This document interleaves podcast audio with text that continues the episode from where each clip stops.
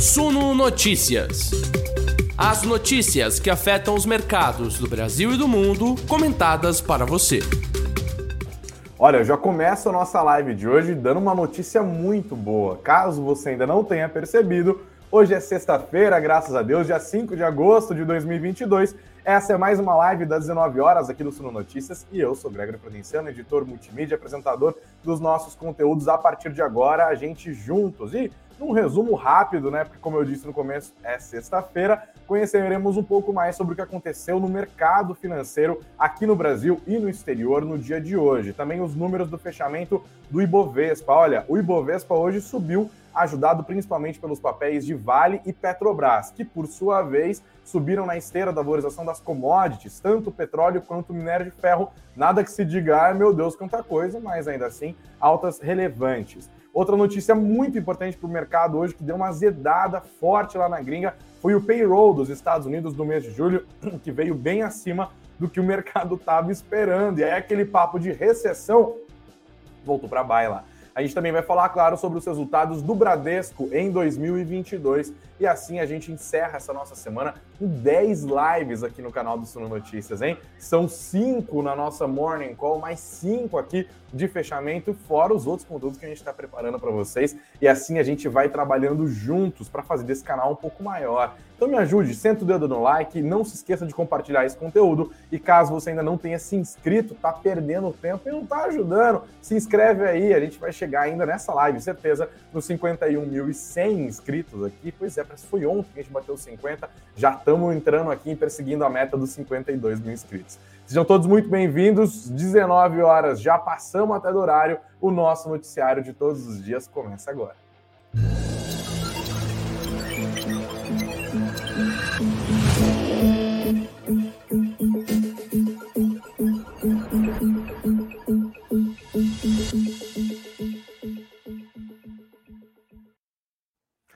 Investidores, chegamos, é sexta-feira, se botou aquela geladinha lá, porque não adianta puxar agora aqui, vai beber cerveja quente, não faça isso, ou vinhozinho, que for melhor do seu gosto hoje. Vamos embora, já começar aquele resumão do Ibovespa. Gente, o Ibovespa hoje conseguiu, mais uma vez, contornar o mau humor das bolsas externas, terminou o dia numa alta de 0,55% e a semana no 106.472 pontos. Somando né, o que aconteceu nos últimos cinco pregões, ou seja, a semana inteira, o índice de referência da B3 avançou 3,21% e está positivo no ano, hein? O Ibovespa começou o ano lá nos 103 mil pontos, ó, no primeiro pregão do ano aqui, dia 3 de janeiro, 103.922 pontos. Hoje, 106.472 pontos.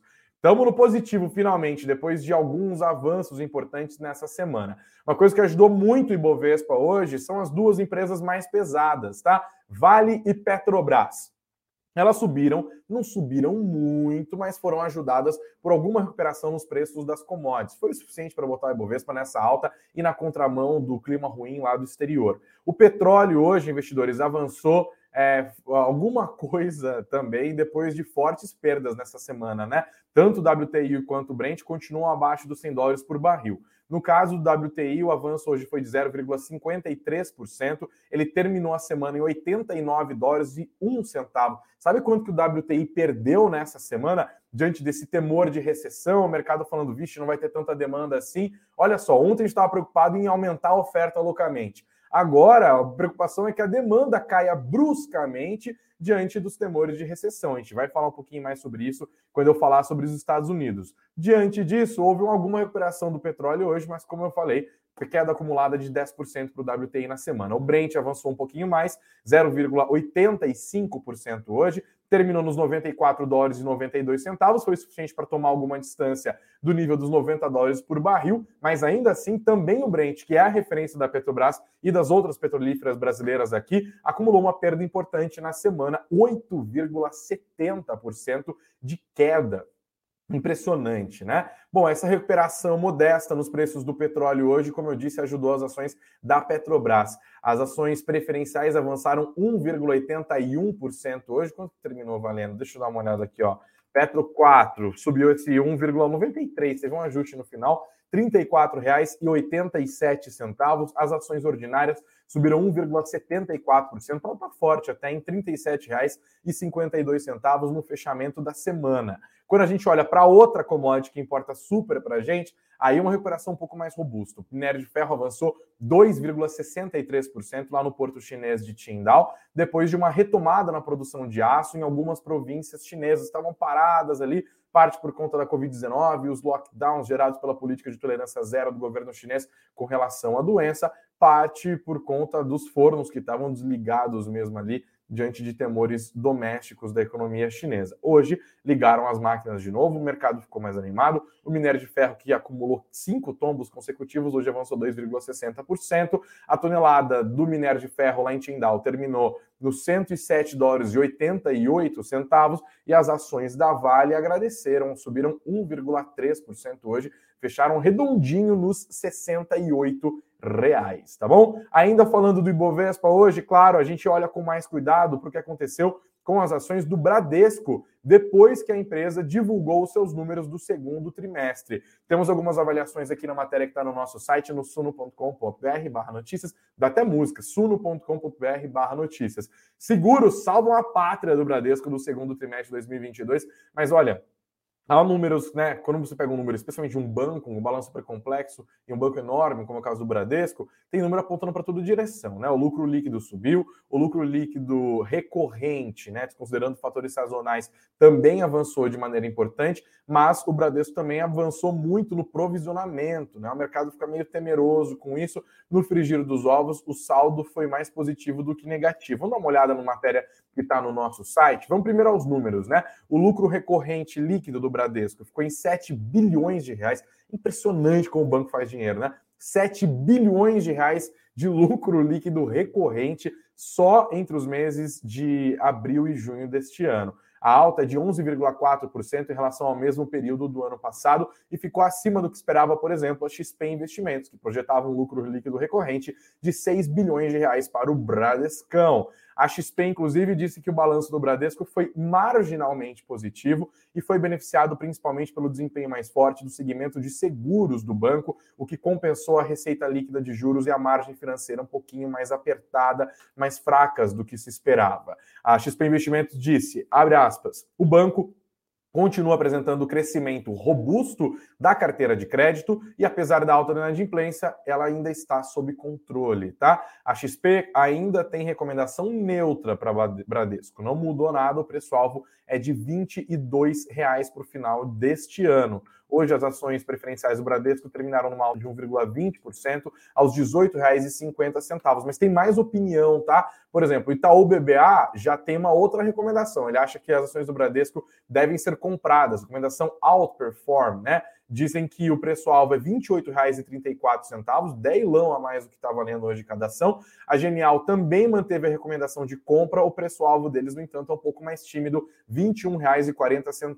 Tá? Se você quiser todos os detalhes, as análises da XP, da, do Itaú BBA, e da Genial Investimentos sobre os números apresentados pelo Bradescão nesse segundo trimestre de 2022, você confere aqui no nosso site, beleza? Tem muita coisa para você ir acompanhando aqui, tá? É, bom, agora a gente faz uma viagenzinha, né? Teve uma vez, vocês devem se lembrar, né? Quando o Lula era presidente ainda, ele falou é, que, se eu falar sobre os Estados Unidos, ele se confundiu e falou: ah, tem que atravessar o Atlântico. Né? Então, usando esse deslize ali do ex-presidente, vamos atravessar o Atlântico, vamos lá para Nova York. Hoje as bolsas americanas terminaram em queda, não foram quedas assim imensas, mas foram quedas bem razoáveis depois da divulgação do relatório de empregos do setor privado lá dos Estados Unidos, é o famosíssimo payroll. É, muita gente fica ouvindo, ah, payroll, payroll, que diabos é isso? Payroll é esse relatório de emprego. Investidores, ele é muito importante, porque é uma das coisas para as quais o Banco Central Americano, o famoso Federal Reserve, mais olha na hora de decidir o que vai fazer com os juros daquela que é a maior economia do planeta. E esse payroll, o mercado esperava uma geração líquida, né? Saldo líquido, é tipo o CAGED, né? É os empregos perdidos menos os empregos é, criados, aí tem um saldo líquido, ele pode ser negativo ou, ou, positivo. O mercado esperava, assim, um saldo positivo, ou seja, uma criação de 250 mil vagas. Sabe quanto que veio hoje? 528 mil vagas geradas, o dobro do que o mercado estava esperando, e ainda tinha um chorinho de 28 mil vagas ali. E não para por aí, hein, investidores? Além do mercado se frustrar porque estava esperando metade do que veio, as uh, leituras anteriores foram revisadas para cima. Em junho, a leitura anterior era de 372 mil vagas criadas, passou para 398.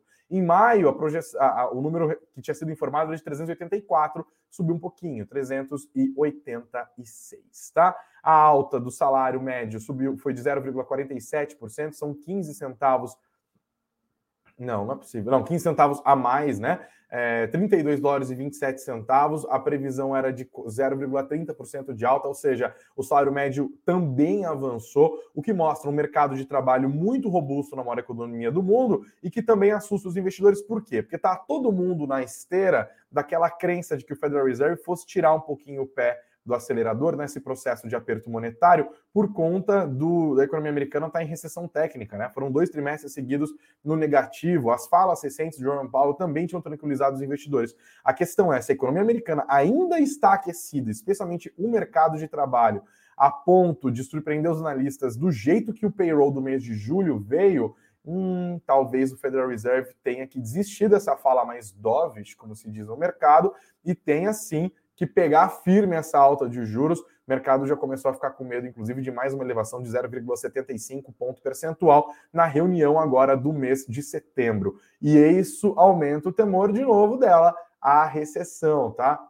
E claro, a gente já está numa recessão técnica. Mas é diferente quando você tem uma crise no momento de recessão e todos os indicadores macro apontam para esse processo, o que a gente está vivendo agora. A gente tem uma, um quadro de recessão técnica na maior economia do mundo, de inflação super alta e persistente e de um mercado de trabalho impressionante lá nos Estados Unidos, o que acaba, claro, favorecendo o consumo, né? Os americanos não só têm uma taxa de desemprego agora baixíssima de 3,5%, como eles estão sendo mais bem pagos, óbvio, né? Tem pouca mão de obra no mercado, os empresários querem contratar, tá difícil buscar quem está desempregado, tem que pegar da outra empresa, cobra-se um salário maior. Aí outra empresa vai lá, paga um pouquinho mais. Os americanos estão com mais dinheiro no bolso, isso aumenta o consumo, vira inflação. Inflação preocupa o Banco Central que sobe juros, juros mais altos para desacelerar a economia, pode transformar uma recessão técnica numa recessão de grandes proporções, jogar a economia mundial num quadro recessivo, e aí investidores aguentem, porque a gente está falando de cenário de crise.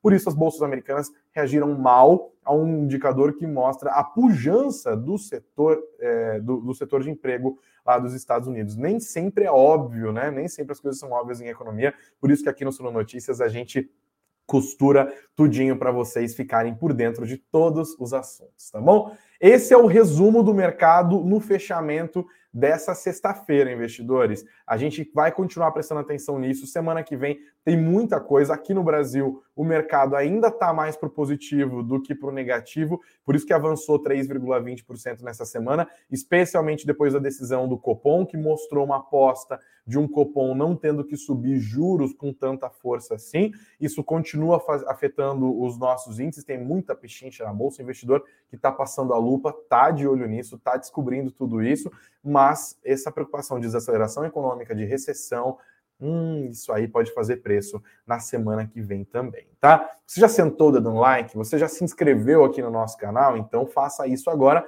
porque a gente, ó, sexta-feira, a gente está indo correndo aqui, como o Carlos falou, o Greg com o pé no acelerador para ir para farra na sexta-feira. Olha, Carlos, diante dessa fala que você pontuou aqui, não tem nem como dizer, você está absolutamente correto. É isso mesmo. Viva a farra, meu Deus do céu, viva sexta-feira. E viva, sabe o que também?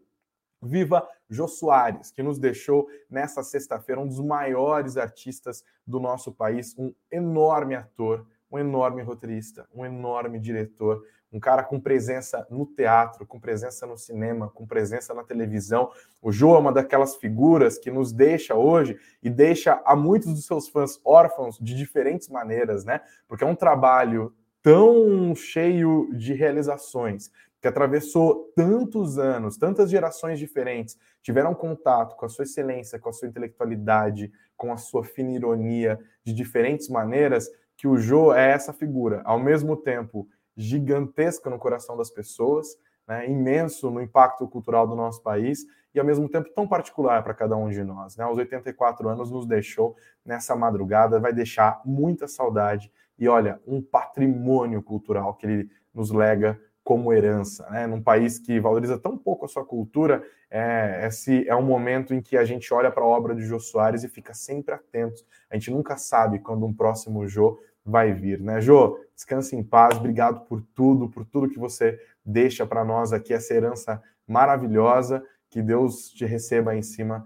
com os braços bem abertos, né? Um beijo do gordo, era a coisa que ele, a frase que ele sempre dizia para nós. Nós sentimos hoje esse beijo e, claro, devolvemos esse beijo na forma de carinho e de muita admiração. Vai em paz. A você que nos acompanhou até aqui, muito obrigado pela sua audiência. Não se esqueça do like, não se esqueça de compartilhar o nosso conteúdo e, claro, de sentar é, o dedo no botão de inscrever-se no nosso canal para a gente bater aqui as nossas metas. Um ótimo final de semana para você. Muito obrigado pela audiência, por ter acompanhado o Suno Notícias em todas as nossas conversas aqui. Segunda-feira, estamos de volta às nove da manhã. Nossa repórter Bia Boiadia está ali, tocando o barquinho da nossa Morning Call aqui do Suno Notícias. Bom descanso, muito juízo, tá? Não vai enfiar o pé na jaca do final de semana, porque segunda-feira já está logo ali batendo a porta, investidores. Obrigado, gente. Grande beijo, bons investimentos sempre e muito, muito dinheiro no bolso. Até mais.